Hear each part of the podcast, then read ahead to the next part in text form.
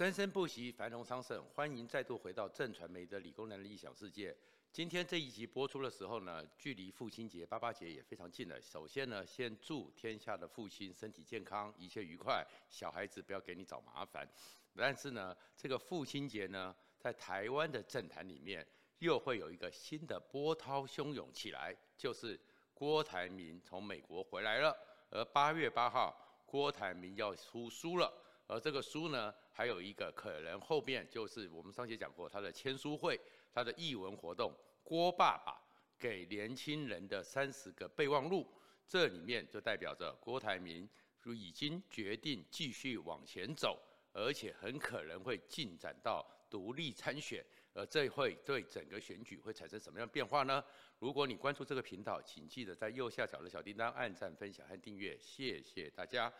目前的情况呢，当然了，七二三之后，国民党强势的金小刀威吓之下，定于一尊就是侯友谊。然后呢，各种民调里面，因为郭台铭呢没有什么新的动作，一直纠缠在蓝军里面，所以郭台铭看起来声势和整个声量还有话题性一直减少，所以郭台铭的民调也不好，声量也不好。但是郭台铭呢，显然他的这种霸气总裁是没有认输的。他还在继续动作，而且呢，可以观察到的是，郭台铭的选举节奏开始有一个战略性的彻底改变，而这样的彻底改变受到冲击的恐怕是柯文哲，而柯文哲受到冲击之后，接下来郭柯可能会是八月到九月之间整个总统大选局面里面最大的变数，而这个变数如果产生了一些结果的话，侯友谊。恐怕就彻底完蛋，国民党也彻底被毁灭了。为什么会这样讲呢？首先来讲呢，国民党的崩解的迹象还是越来越明显。而这个明显里面呢，你会看到就是侯友谊太弱了。就算国民党说是侯友谊稳住了，但是国民党里面所谓的侯友谊回流，不管你是 ETtoday 的民调、美丽岛电子报的民调、TVBS 的民调，里面呢就是。表态支持国民党的人大概七成多，表态愿意支持侯友宜。可是国民党在台湾已经是非常小的 small potato 了。国民党呢就是百分之二十几的这样一个支持度，就算你是七成，加上一些中间选民，二二十五乘上七，也就是十八十九而已。这就是侯友宜的几个底底盘。侯友宜没有扩张的能力，没有扩张的能力，他怎么能够让国民党能够赢回江山？怎么能够让国民党有所谓的执政大联盟、立委席次可以增加？所以那些小鸡其实是充满了焦虑的。而在焦虑里面，就慢慢一些迹象，显然也就在慢慢的在浮现出来了。当然了，七二三之后，在郭台铭出国之前，最大的一个对国民党的冲击就是谢点林。彰化县的议长宣布退党，那宣布退党之后，当然就是大家在解读，就是他要表态支持郭台铭了。而议长当过了浊水溪以南，事实上其实在都会区以外，双北桃园之外，议长在地方上的影响力和地方上的一个组织能力，比现在的国民党都强多了。所以郭台铭当然就有了一个底气了，这底气就是联署这些议长可以协助他达到一些一定量的联署的数字，甚至于联署需要设站，需要设各种的联署站，需要去动员调阿卡，动员很多人愿意把你的身份证拿出来签名，而且你是对这个联署的站是有信任度的，有议长的帮忙。郭台铭迈向联署之路，九月十九到十一月二号，四十五天之内，其实开始有部署的可能性了。然后接下来还有的是传说，南部还有议长要开始在八月九号、十号之后成立阿明之友会，这个东西都是联署组织战的一个部署。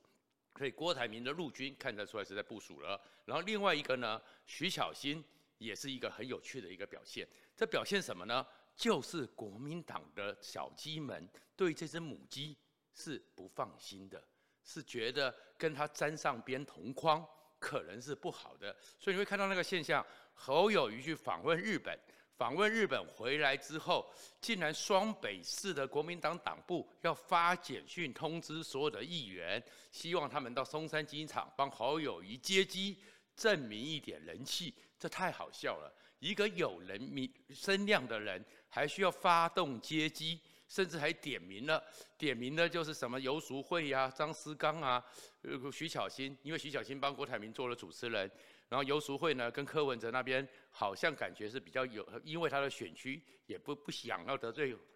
柯文哲，然后张思刚那天在那个也是被郭台铭点名了，然后叶元之呢虽然也被点名，但是他也有去松山机场，但是呢没有穿他的背心。大家都来出来讨论，然后徐巧芯的动作最好玩了。黄吕锦如新北市的那个党部主委呢，直接要吕徐巧芯站在旁边，站在旁边，叫坐好位置。结果呢，徐小新在最后侯友宜来的时候，还是跑到了旁边去了，变成蹲在那边跟摄影大哥在一起。然后呢，还要变成侯友宜想说小新来来来来来，变得很尴尬。那这种尴尬里面，其实展现一个就是这些小鸡。不认为你是强的母鸡。事实上呢，我们以前看过的，像韩国瑜以前人气旺的时候，韩国其实在二零一九四月去美国回来的时候，整个机场挤到根本就是不需要动员。那以前呢，如果你是有一些状况，是台湾人民觉得说，这代表着是一种改变的可能性。当年许信良的中正机场的闯关事件，几万人，大家自动自发会去接，所以。马英九出国以前在人气旺的时候，也不会有这种要动员的，要小小鸡来。然后呢，更重要的是，以前马英九人气旺的时候，有一些场合，那时候是当年大家都看到了一个画面，还被新闻截出来的画面，就是大家都想要挤在马英九身边，要同框，想想要沾光，就那个几个女议员互相拉扯，还互相的谴责说：“你不是马太太，你凭什么站他旁边？”然后互相的弄。那现在徐巧芯要躲得远远的，那侯友宜有人气吗？所以这个情况之下，郭台铭当然知道国民党里面对侯友宜的支持度其实是浅的，是不稳固的。如果郭台铭的声势能够拉起来，那么其实他还是有机会从国民党这边捡到一些支持度，然后支持度以后后面才有路可以继续走。那另外一个呢，有这些国民党的暧昧存在。他才有一个底气跟柯文哲谈判，跟柯文哲去处理。道理他还跟柯文哲在十一月二十四号中选会正式登记之前，或者是九月十七号正式启动联署之前，双方怎么样展现自己的实力？而这展现自己的实力的状况之下，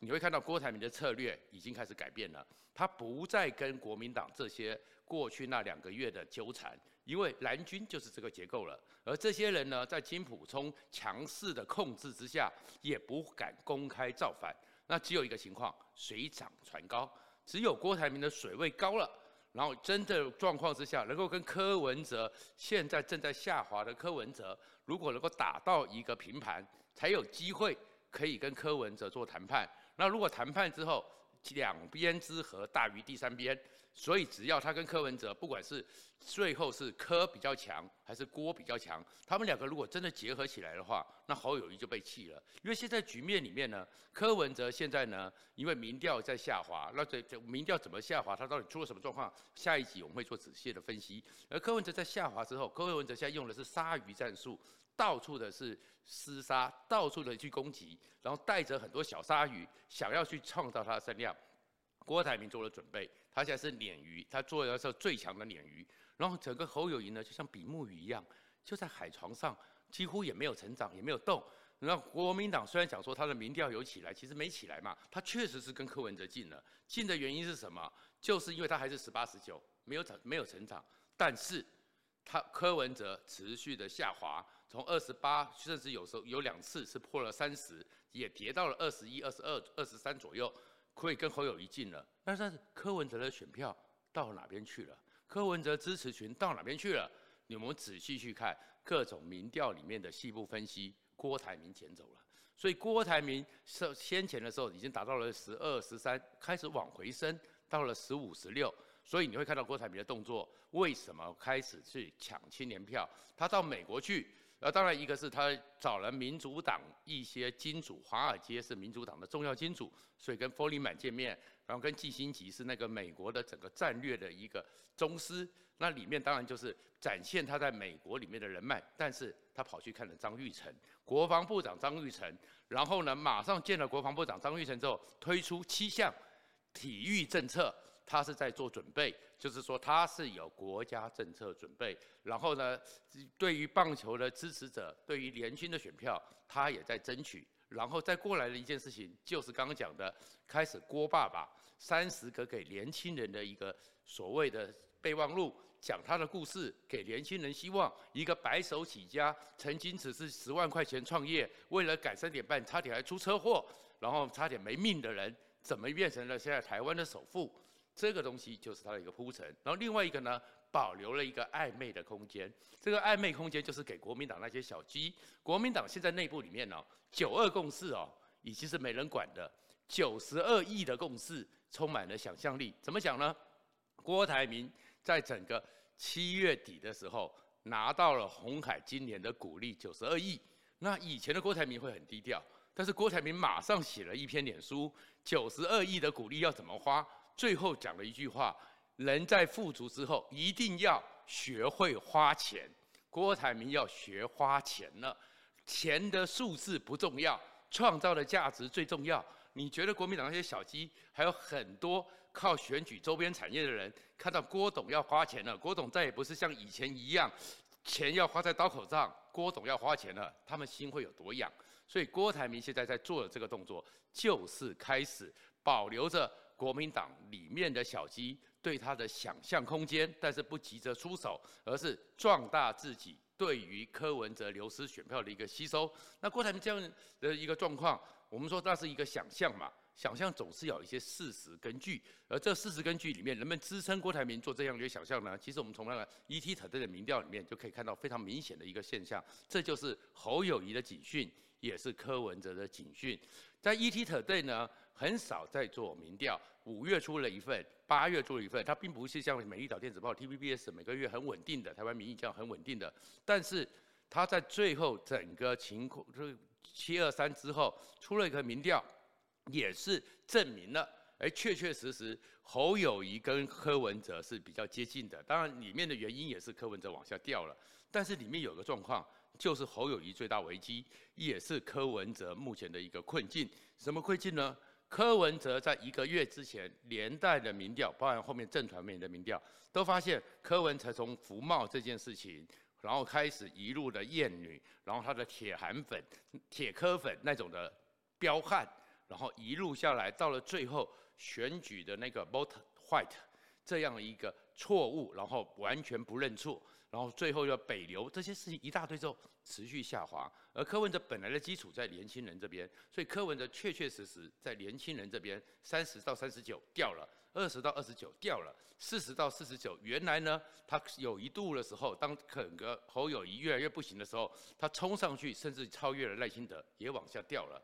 四十到四十九，二十到三十九，其实这是台湾社会和主力。是整个运作上的一个主力，也是生活还有各种的希望改变创新，就是中年人了以下的青壮时代，他们当然是主力。如果在这个部分里面，侯友谊都没拿到，那他是没希望的人。那我们就回去看柯文哲一路掉下来，但是侯友谊有捡到便宜吗？我们就讲三十到三十九这块好了。根据 ETtoday 的民调里面。仔细去看，如果撒卡都的时候，柯文哲还剩四十几，从六十几、七十几往下掉，但是侯友谊只有八点一，是很低的。如果说细卡都的时候，这个地方三十到三十九，侯友谊只有四点七，哎，那代表着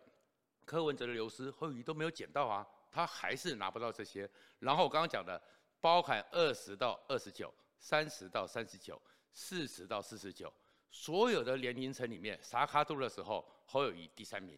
细卡都的时候，侯友谊第四名，而且都在这个年龄层里面，撒卡都的时候只有两成左右，连四十到四十九都是只有两成左右。如果是细卡都的时候，只剩百分之十几，剩下有一个人呢，反而成长了很多，就是柯文哲掉的都到郭台铭那边去，所以郭台铭反而现在他拿不到。你那些比较传统的上了年纪的资深公民，他们的选举行为、投票行为是比较稳固的，所以呢，该支持国民党又支持民国民党，本来支持民进党的支持率的也不会跑。但是流动性最大的就是五十岁以下，而在这五十岁以下，整个侯友宜是拿不到的。所以侯友宜其实就是比目鱼摊在那边，他没有成长性。那没有成长性，剩下的就是如果民进党是三成五，赖清德就是稳，然后非绿有四成几到五成六成左右，然后现在侯友宜只有十几，那剩下百分之四十，当然可以分。如果柯文哲继续往下掉，郭台铭能够吃，所以后面。他们两个人当然就有谈判的空间，而你就会看到说，这个情况之下，柯文哲也备受压力。但是备受压力之外，柯文哲是一个务实派，所以柯文哲先前的时候，当他冲二十八、二十九稳居第二，遥遥领先侯友宜，然后根本不甩郭台铭的时候，姿态多高。但是突然之间，他就开始有一点点讲话，开始想要对两边，对于国民党侯友宜，对于国民党的小鸡，对于郭台铭那边释放出比较软的讯息了。包含是说，哎，郭柯郭佩会说，你觉得郭台铭是想要当人家副总统的人吗？但是后面又讲了，侏罗纪公园讲的，生命自然会找到出路。现阶段当然不知道，但是后面的阶段，如果民意的趋向有所改变，当然政治人物也会跟着趋向走。所以柯文哲也在保留着跟郭台铭能够谈的一个空间。但是如果最后单独的来讲，这个是事实。如果真的郭台铭，柯文哲、侯友宜在十一月二十四号都有去登记参选，那赖清德绝对胜利，因为再怎么分，就我们从上次黄珊珊也知道，台湾的选票已经到了七不干净的时候。但是如果在十一月二十四号之前，郭柯或柯郭谈出一种合作的可能性呢？哎，那个情况之下，那显然侯友宜就会是被逼弃的一个，而这个时候最后的一个决战就会变成是赖清德跟。郭台铭、柯文哲这个组合，或柯文哲、郭台铭这个组合的一个对战，但是郭台铭跟柯文哲会有什么样的组合呢？基本上，如果郭台铭一直没有办法超越柯文哲，然后就是打在平盘，或者是没有办法真的拉起来，那郭台铭其实就结束了。但是如果郭台铭超越了柯文哲，虽然只是在误差范围内的领先，但是当郭台铭有能力超越柯文哲的时候，侯友宜一定是抛在后面。那这个时候，可以柯文哲和郭台铭的务实个性，他们必然会谈。但是谈的话会怎么谈呢？柯文哲当然有个困局，他的困局是他是民众党，他要带一群民众党的小鸡。如果要带一群民众党的小鸡，民众党完全被消灭，他也没办法向民众党的支持者交代。所以，那第一个状况就是郭台铭接受柯文哲民众党的推荐。可是郭台铭接受民众党的推荐，郭台铭很多寄他希、寄他支持他、对他有希望的中间选民未必会买单。其实这样也不见得有办法。所以郭柯配或郭台铭接受民众党提名几率还是不高的。再过来呢，郭台铭当正的，柯文哲当副的。可是副总统其实我们知道，就是每天早上起床问总统好不好，没事。那对柯文哲来讲，对民众党也没帮助。所以有一个可能性，那是有可能的，就是。郭台铭还是进行独立联署，证明他的一个能量。然后柯文哲十一月二十四号有机会不参与登记选举，但是立法委员的不分区，因为以他的支持度，如果加上郭台铭的支持度，不分区拿到八席、十席、十二席，成为关键的力量，还是很有能量的，而且对民众党有交代。那这个情况之下，推荐一个。民众党推荐的副总统搭档给郭台铭，然后郭台铭带着这个副总统搭档联署独立参选，柯文哲继续当党主席，带着民众党去攻城略地，抢下更多的整个席次。如果这个形势能够成，然后国民党那些小鸡就开始会回头来看，因为九十二亿。那样一个想象间，如果侯友宜就是必然被弃之下，国民党就有下一步的一个裂解，然后这样子的一个裂解，所谓的执政大联盟、反绿大联盟，反而会是一个新的结构，而不是这种政治几个大咖谈判谈出来的，这情势是有可能的。当然，这里面有个状况就是，那你郭台铭自己。一定要想得很清楚，因为郭台铭现在最大困局是什么？就是因为四年前郭台铭已经给很多人一个印象，也许不会走到最后。但是如果也许不会走到最后，他要想要去推动的很多能量就是起不来的。所以如果郭台铭真的要走到最后，他就要去思考说，没有回头路，一定现在柯郭侯之间不会是那种密室协商可以谈出的结果，厮杀一场，最后。谁厮杀成功，那才会是能够挑战赖清德。有点是像，其实现在郭台铭跟柯